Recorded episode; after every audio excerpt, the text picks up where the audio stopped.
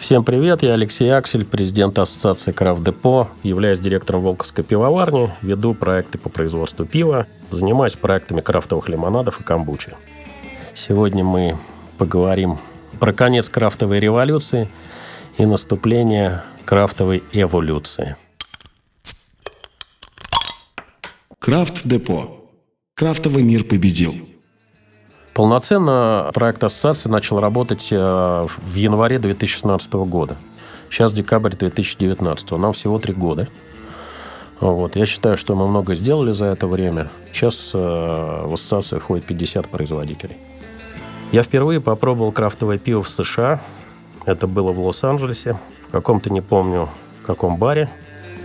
Это была ИПА от Лагунитас, на меня тогда это произвело большое впечатление, прежде всего супер необычное и новое для меня ароматикой и вкусом.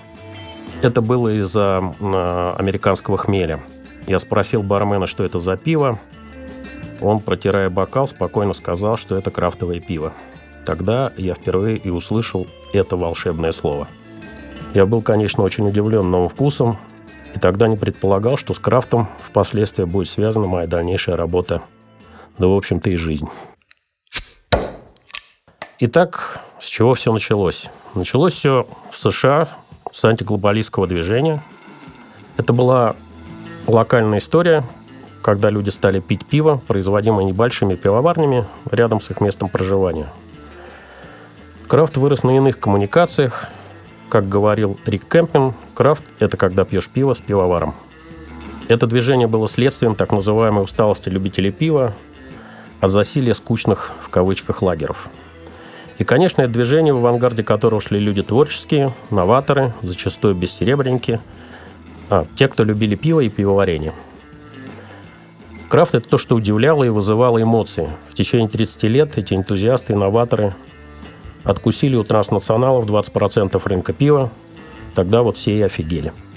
Затем крупные международные игроки стали скупать крафтовые пивоварни, а те, в свою очередь, не очень-то и сопротивлялись. Что же сказать про наш рынок? За время 5-6-летней истории российский рынок крафта состоялся. Он совсем не такой значительный, как на родине крафта в США. Я бы назвал это рынок микробным. Итак, о крафтовой революции в России. В 2015 году начался крафтовый движ в России, как и в свое время в США. Все началось с альтернативы, которую требовал потребитель. Альтернативы массовым транснациональным пивоварням – Начали открываться небольшие пивоварни, активно развивалось домашнее пивоварение. Домашние пивовары открывали свои производства. Стартовал рынок э, американских хмелей, появились доселе неведанные вкусы и стили.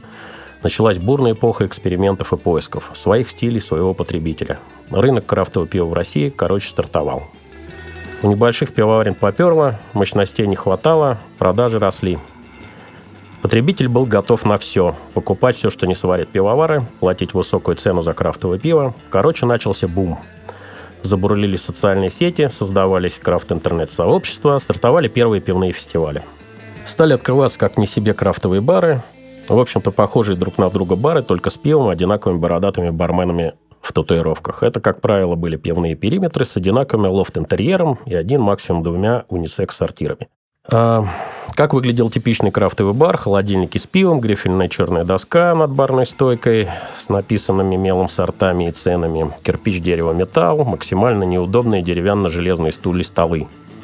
Море пива в ассортименте, минимум сервиса, отсутствие еды или что-то совсем примитивное, типа сосиска, фаршированная чипсами. Короче, не морочились, народу лом. Все ничего не понимают, что происходит, но видят, что что-то происходит, и пьют все подряд и шепчут волшебное слово «крафт». Слово это на всех производило завораживающий эффект и эхом распространялось по всей стране. О крафте говорили, писали, спорили, появились крафтовые эксперты сомелье. Открытие крафтовых баров зародило бум открытия крафтовых баров, и каждый мечтал открыть крафтовый бар. И многие эту мечту воплощали в жизнь. Другие участники барно-ресторанного сервиса и даже самые серьезные стали задумываться об открытии крафтовых заведений. Так как крафт стоил дорого, а попробовать бергикам надо все, то они стали объединяться в некие группки, которые распивают одну бутылку на всех 10 человек и чекинят это в замечательной сети Антап. Через некоторое время владельцы крафтовых баров с такой публикой начали обламываться. Выручки с этой братьей особенно не сгенеришь. Э, безусловно, интенсивное открытие крафтовых баров стимулировало на первом этапе развитие крафтового пивоварения. Все, кто начал варить крафт, ломились в эти бары со своим продуктом, но закрепиться с постоянным ассортиментом удавалось э, не, не всем производителям. Посетители крафтовых баров изводили владельцев постоянными требованиями дать им чего-то новенькое, поэтому в крафтовых барах процветала тема ротационных сортов. Пролил одну-две кеги и в лист ожидания свободных кранов. Работать с крафтовыми барами были проще, чем с классической хорикой. Производителю крафтового пива не надо было тратиться на оборудование по розливу пива, не надо было тратиться на техническое обслуживание, промывать систему, не надо было тратиться на пост, не надо было тратиться на торговый персонал. Как правило, коммуникации выстраивались напрямую. Пивовар, владелец крафтового бара. Это обломило сейчас многих производителей крафта, многие малые пивоварни. Со своей ценой и отсутствием сервиса дорога в классическую хорику многим закрыта. Там вочина больших игроков и серьезных дистрибьюторов, а сегмент крафтовых точек сейчас сильно сократился. Стали даже открываться сетевые крафтовые бары. То есть этот новый сегмент бурно рос – Продолжалось это где-то года два, затем эта тема закруглилась вместе с изменившимся потребителем. Сейчас крафтовые бары открываются крайне редко, и в чистом виде они уже не интересны. Люди сейчас не хотят оставлять деньги за заведение узкоспециализированной направленности, но некоторые из крафтовых баров, безусловно, остаются популярными, любители пива и держатся на плаву. Многие, к сожалению, на сегодняшний день были вынуждены закрыться. Многие трансформировали свой ассортимент в сторону классического, в основном импортного пива. Кто-то задумался о лучшем сервисе для посетителей и ввел кухню. Пивовары стали активно делать коллабы с друг другом, ожили производители оборудования, сырья и материалов для пивоварения. Появились люди-бергики, пьющие сотни сортов за неделю, ставящие им оценки, выражая свое мнение о том или ином пиве – это люди, видимо, где-то спали в какой-то таинственной пещере, вдруг очнулись и посвятили всю свою жизнь поглощению пива, выставлению ему оценок. Говорили о творческом подходе, о том, что крафт – это не про деньги. А затем наступило сегодня. Ну, надо отметить, что крафт в России утвердился как данность.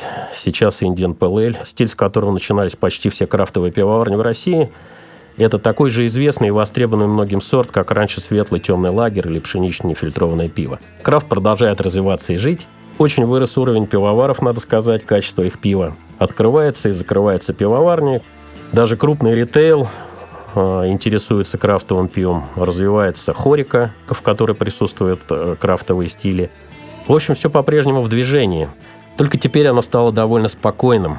И этому есть объяснение – Сегодня крафтовая революция превратилась в крафтовую эволюцию. Малые пивоварни находятся в жесткой конкуренции с друг другом и с крупными игроками.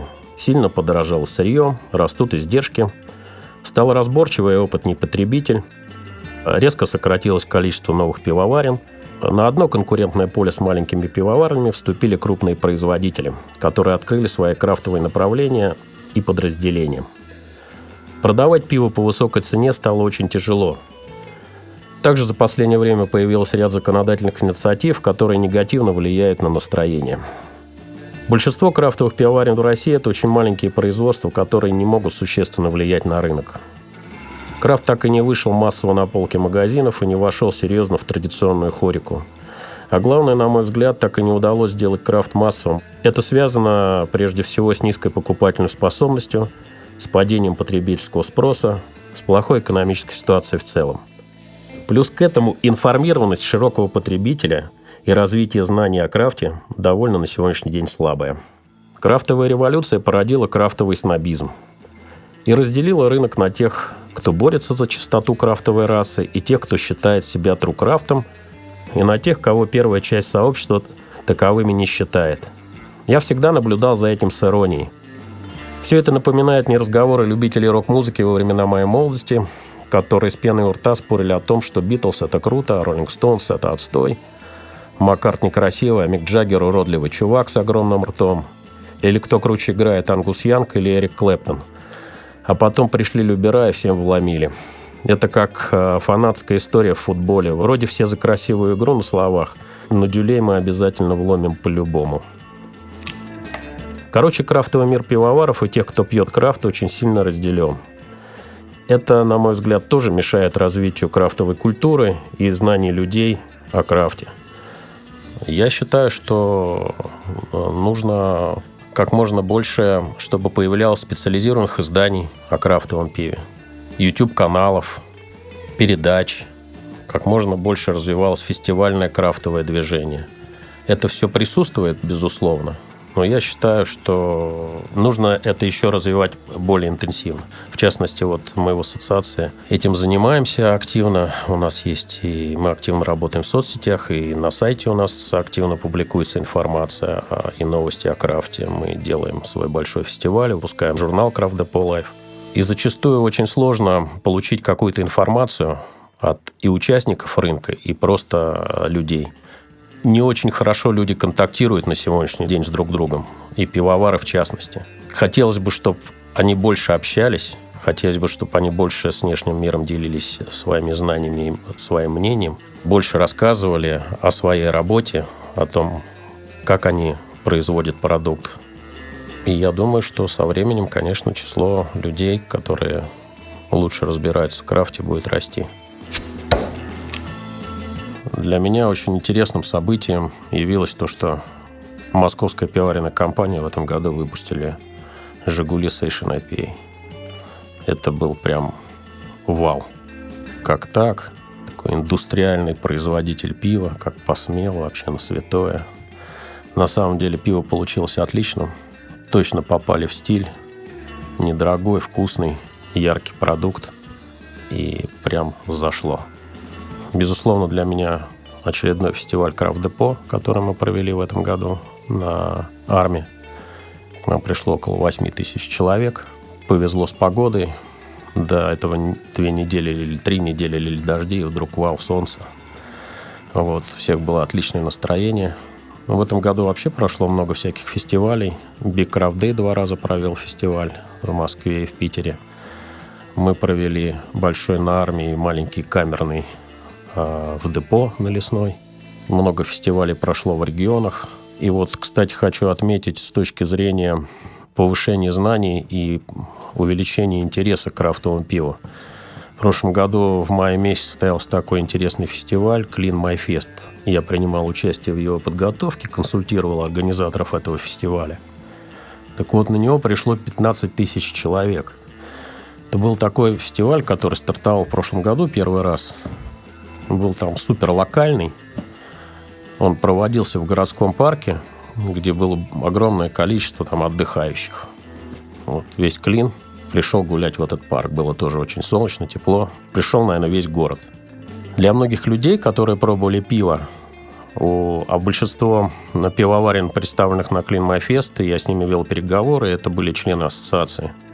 Так вот, это было удивление с двух сторон. С одной стороны, был поражен потребитель, который никогда не пробовал пиво с такими вкусами, никогда не слышал такие истории, которые пивовары рассказывали о том, как они создавали эти сорта.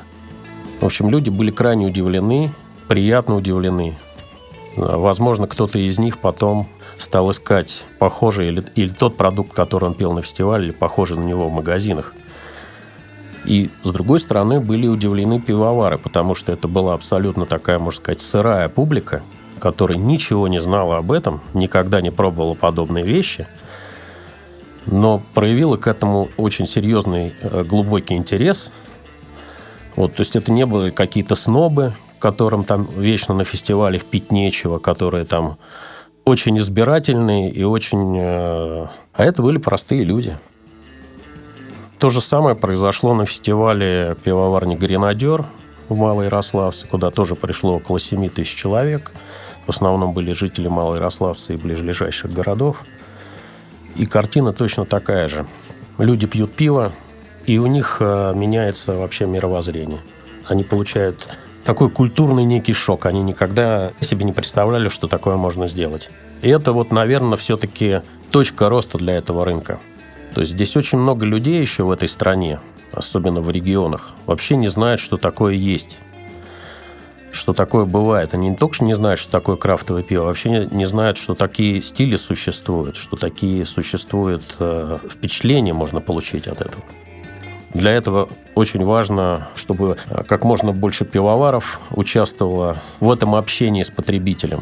Желательно, чтобы они объединились даже для того, чтобы нести эти знания людям.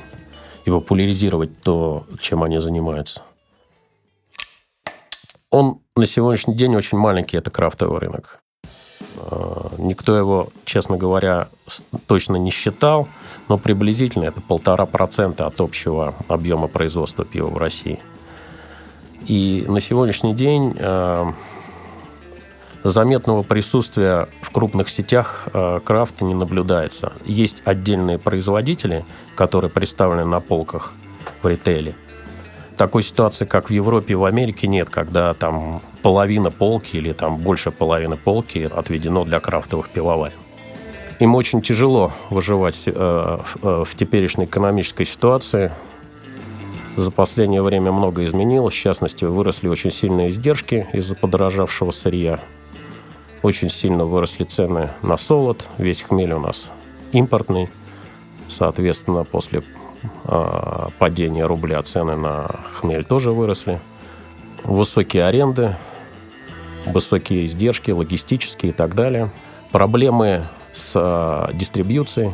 Многие маленькие производители, которые производят, на мой взгляд, очень интересный продукт, не могут найти и построить нормальную дистрибьюцию.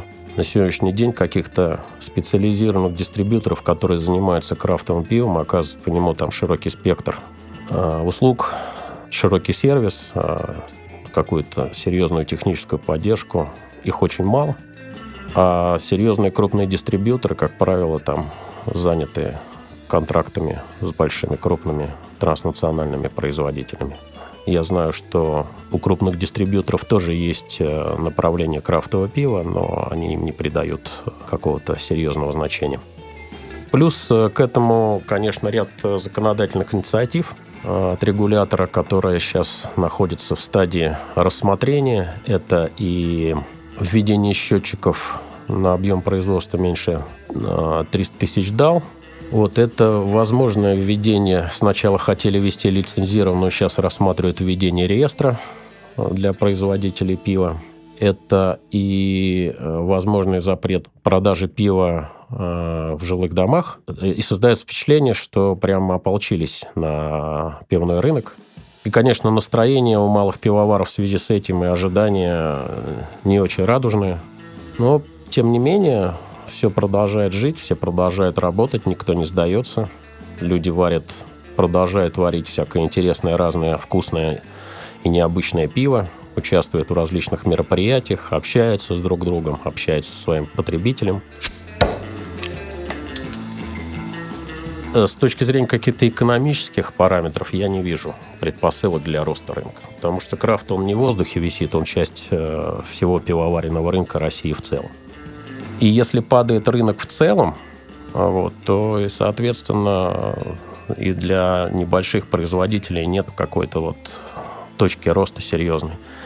Заниматься ими дистрибьюцией импортного пива для того, чтобы поддержать штаны в сложный период, ну, во-первых, любая дистрибьюция – это вещь довольно-таки затратная. Привозить сюда импортное пиво – это немного вообще другая история, чем заниматься им производством. Совмещать это крайне сложно. Некоторым удается, вот, но единичная история, да, довольно-таки сложная, тяжелая. Тем более, когда есть маленький производитель, маленькая пивоварня, они на сегодняшний день все очень сильно ограничены в ресурсах. У нас для среднего и малого бизнеса нет никаких послаблений для государства. У нас нет такого понятия, как дифференцированный акциз. У нас э, пивоваренная компания «Балтика» и какой-нибудь маленький там производитель, э, который производит 5 тонн пива в месяц, платят один и тот же акциз. У нас никаких налоговых послаблений для э, малого бизнеса тоже, тоже нет. Откредитоваться крайне сложно. С точки зрения инвестиций, ну, небольшие производства, они в большинстве своем не интересны инвесторам. Все это создает ситуацию, когда вот э, очень сложно сейчас выживать с маленькими, э, с маленькими производствами, с маленькими пивоварнями. Они на самом деле им сложно, им трудно. Плюс сейчас э, заметное давление на крафтовое пиво, я считаю, оказывает импортное пиво, на которое сейчас очень комфортный ценник, широкий ассортимент. Все это давит на крафтовый рынок в том числе. традиционно так устроено потребление, что люди покупают пиво в магазинах. Например, в Англии э, наоборот, там 90% людей пьют пиво в пабах, и 10% людей покупают пиво в магазинах и пьют его дома. У нас совершенно другая культура, другие традиции. У нас пиво люди ходят, покупают в основном в магазинах, приносят его домой и там пьют. За последнее время, конечно, хорика выросла. Сейчас она составляет где-то, наверное, процентов 10 но а раньше составляла где-то 3-4%. Это, конечно, был очень и остается очень важным каналом коммуникации, через который потребитель может непосредственно очень э, рассказать о своем продукте, выстроить э, отношения с потребителем такие близкие, проводить различные там маркетинговые мероприятия и так далее и тому подобное. Себестоимость пива у небольшой пивоварни, она довольно-таки высока и им очень сложно с такой ценой вывести, пол, вывести свой продукт на полке. Потихонечку меняется тенденция, появляется интерес у производителей к крафтовому пиву, и появляется крафтовое пиво на полках магазинов. Сейчас не очень готовые а, сети покупать пиво дороже 80 рублей. Плюс, э, если вы знаете, то в России все пиво в основном продается по акциям. То есть есть, например, там у какого-то производителя 4 окна в год, а, когда он может провести акцию в той или иной сети. Акция, это имеется в виду продавать свое пиво со скидкой. Причем зачастую с существенной скидкой. И вот за время этих акций продается 80% всего годового объема. То есть у нас потребитель в этом плане вообще избалован серьезными скидками на пиво, которые он может встретить э, в сетях. Ну и плюс э, у сетей существуют достаточно высокие требования к э, срокам поставки, к регулярности поставок, к документообороту, к логи- логистические требования высокие. Далеко не все могут с этим справиться и удовлетворить эти требования. В Америке есть холодная дистрибьюция. То есть произведенное пиво хранится в холоде, потом отправляется на холодные склады дистрибьюторов, в охлаждаемых машинах доставляется в магазин и продается только в холодильнике. Это так называемая холодная цепочка, которая обеспечивает пиву хорошую сохранность, свежий вкус для потребителя. У нас на сегодняшний день это практически отсутствует. То есть, произведя крафтовое пиво, свежее, не пастеризованное, э, у большинства пивоварен нет этой холодной цепочки. Ритейл тоже не может зачастую обеспечить холодную полку для этих производителей. Но с этим, наверное, тоже связано, в общем-то, э, то, что крафтовое пиво плохо представлено в сетях. Я считаю, что дальше будет вообще развиваться различные ремесленные напитки. Сейчас э, я вижу, как потихонечку зарождается рынок крафтовых лимонадов, крафтовых безалкогольных напитков и рынок камбучи в России. В Америке это миллиардный, миллиардный рынок. И в Европе. Там множество производителей камбучи. Полки ломятся от различной камбучи, от различных э, крафтовых лимонадов. И это тоже очень близко к тем людям, которые занимаются крафтовым пивоварением, потому что это создание новых рецептур и новых вкусов на основе вот этих вот напитков. Лимонады безалкогольные напитки, а камбучи – это напиток на основе чайного гриба. Там тоже люди мыслят творческими какими-то э, вещами. И мы на сегодняшний день э, думаем, что это дополнительная точка роста для малых пивоварен. То есть диверсифицировать на сегодняшний день свой бизнес. Посмотреть внимательно в эту сторону. Почему? Ну, как я сказал, пивной рынок стагнирует, вот, потребление пива падает. И это связано в том числе и с тем, что с изменившимся потребительским поведением э, молодежи. Молодежь э, сейчас стала больше обращать внимание на здоровье. А вот как раз тема камбучи – это тема ЗОЖ. Это тема современных людей, это такой вот мощный мощный пробиотик. А всплески крафтовых настоек, я считаю, что это супер тема. Более того, многие крафтовые пивоварни американские этим давно занимаются. У нас, конечно, с точки зрения законодательства, пивоварня не может там производить крепкий алкоголь, дистилляты и так далее. но э, в барах эта тема развивается.